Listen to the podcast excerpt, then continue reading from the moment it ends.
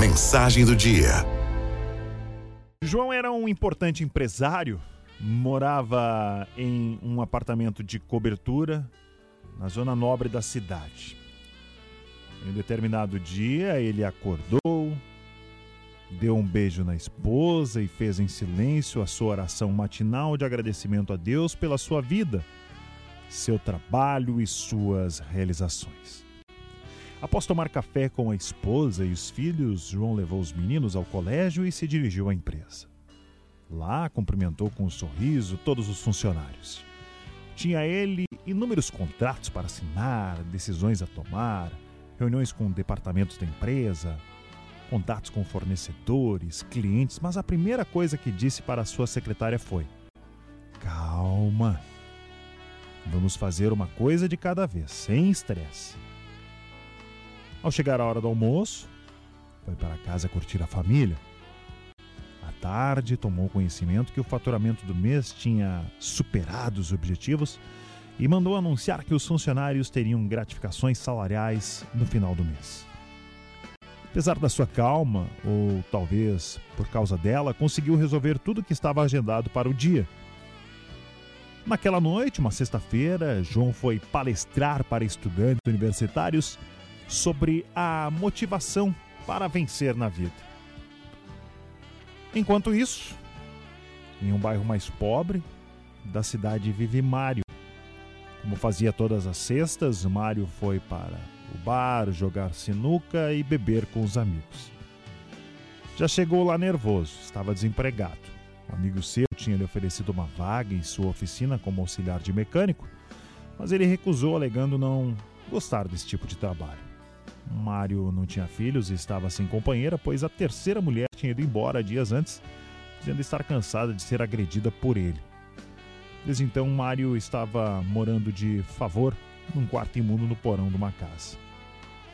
Naquela sexta-feira, Mário bebeu mais algumas, jogou, bebeu de novo, jogou, bebeu, até que o dono do bar pediu para ele ir embora. Mário pediu para pendurar a sua conta, mas seu crédito havia acabado. Então armou uma tremenda confusão.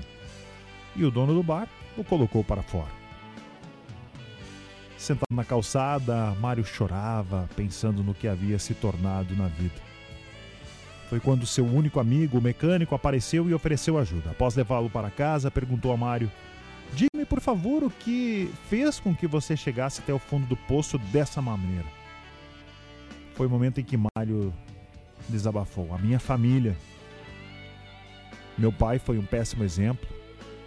Ele bebia, batia na minha mãe, não parava em emprego nenhum. Tínhamos uma vida miserável.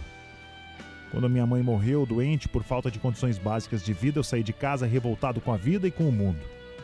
Eu tinha um irmão gêmeo chamado João que também saiu de casa no mesmo dia, mas foi para um rumo diferente, nunca mais o vi deve estar vivendo desta mesma forma. Enquanto isso, no outro lado da cidade, João terminava sua palestra para estudantes. Já estava se despedindo quando um aluno ergueu o braço e lhe fez a seguinte pergunta: Ei, ei, ei! Diga-me, por favor, o que fez com que o senhor chegasse até onde está hoje? Um grande empresário, um grande ser humano? Eis que João, emocionado, respondeu: a minha família. O meu pai foi um péssimo exemplo, ele bebia, batia na minha mãe, não parava em emprego algum, nós tínhamos uma vida miserável. Quando a minha mãe morreu, por falta de condições básicas, eu saí de casa. Decidido que eu não queria ser aquela vida, não queria aquela vida para mim, não queria aquela vida para minha futura família. Eu tinha um irmão gêmeo chamado Mário que também saiu de casa no mesmo dia, mas foi para um rumo diferente nunca mais o vi. Deve estar vivendo desta mesma forma. Moral da história: O que aconteceu com você até agora não é o que vai definir o seu futuro, e sim a maneira como você vai reagir a tudo o que aconteceu. Sua vida pode ser diferente não se lamente pelo passado. Tome as rédeas da sua vida já.